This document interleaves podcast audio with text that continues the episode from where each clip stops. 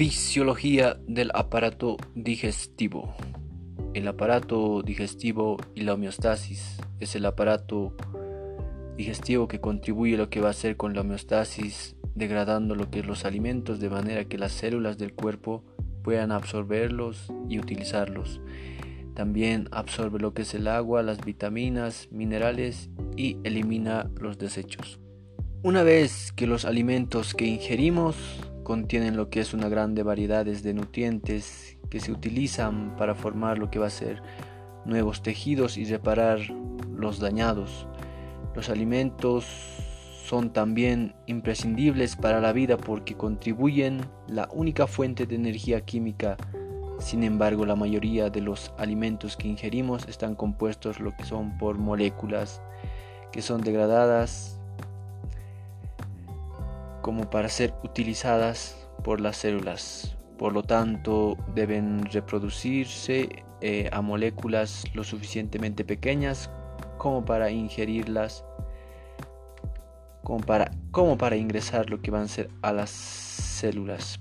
Eh, un proceso que se le llama, eh, bueno, conocido como lo que es la digestión. Generalidades del aparato digestivo. Primeramente, el aparato digestivo se divide lo que va a ser en dos grupos de órganos que componen el aparato digestivo. Uno que van a ser el tracto gastrointestinal o tubo digestivo y el otro lo que es los órganos digestivos accesorios.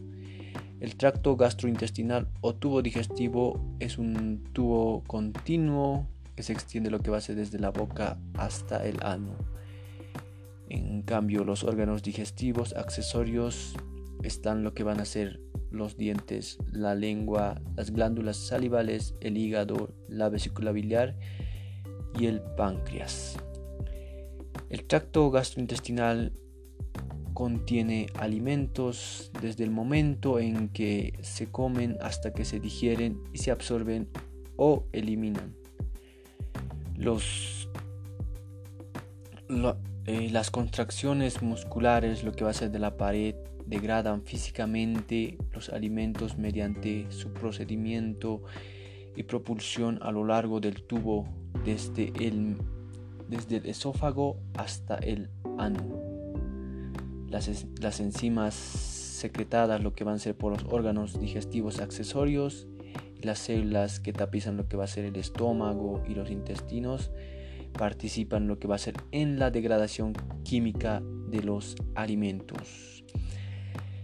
Funciones del aparato digestivo van a tener seis funciones que van a ser uno la ingestión en el momento en lo que es de la introducción de la comida en la boca la secreción lo que es la liberación de agua ácidos, sustancias amortiguadoras y enzimas, lo que es en la luz del tubo digestivo.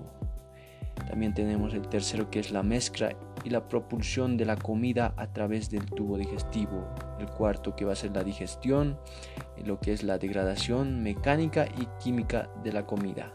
Cinco La absorción, pasaje lo que van a ser de los eh, pasaje lo que es de los productos digeridos desde el tubo digestivo hasta hacia la sangre y a la linfa. Y por último tendríamos lo que es la defecación, lo que es la eliminación de heces del tubo digestivo.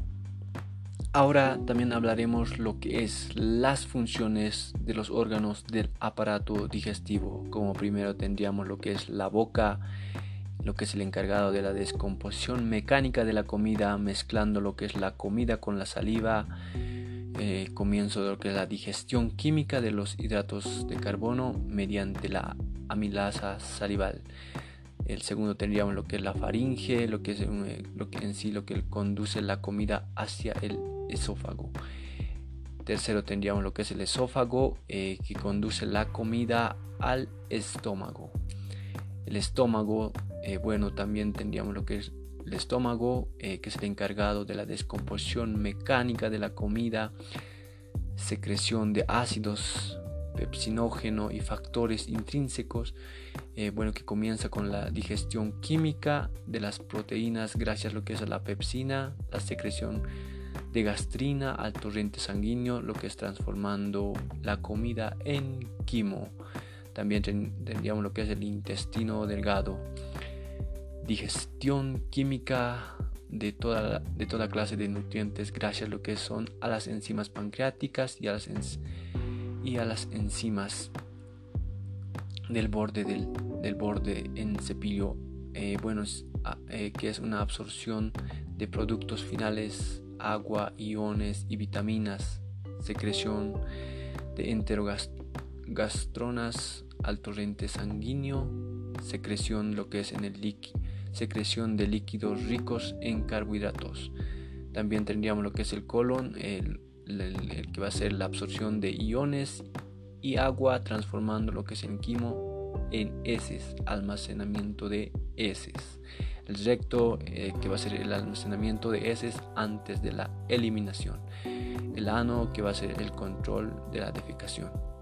También, tendríamos, también tendríamos lo que van a ser eh, las órganos accesorios que van a estar la glándula salival, que van a ser, que secretan lo que es la saliva, que contiene lo que es la amilasa, el moco, el bicarbonato y lisocina. El páncreas también que va a ser la secreción del jugo pancreático que contiene enzimas digestivas y bicarbonato.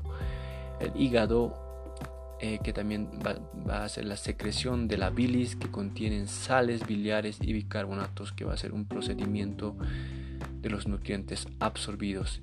Y también tendríamos lo que va a ser la vesícula biliar, que va a ser que almacena y con que almacena y concentra lo que es la bilis.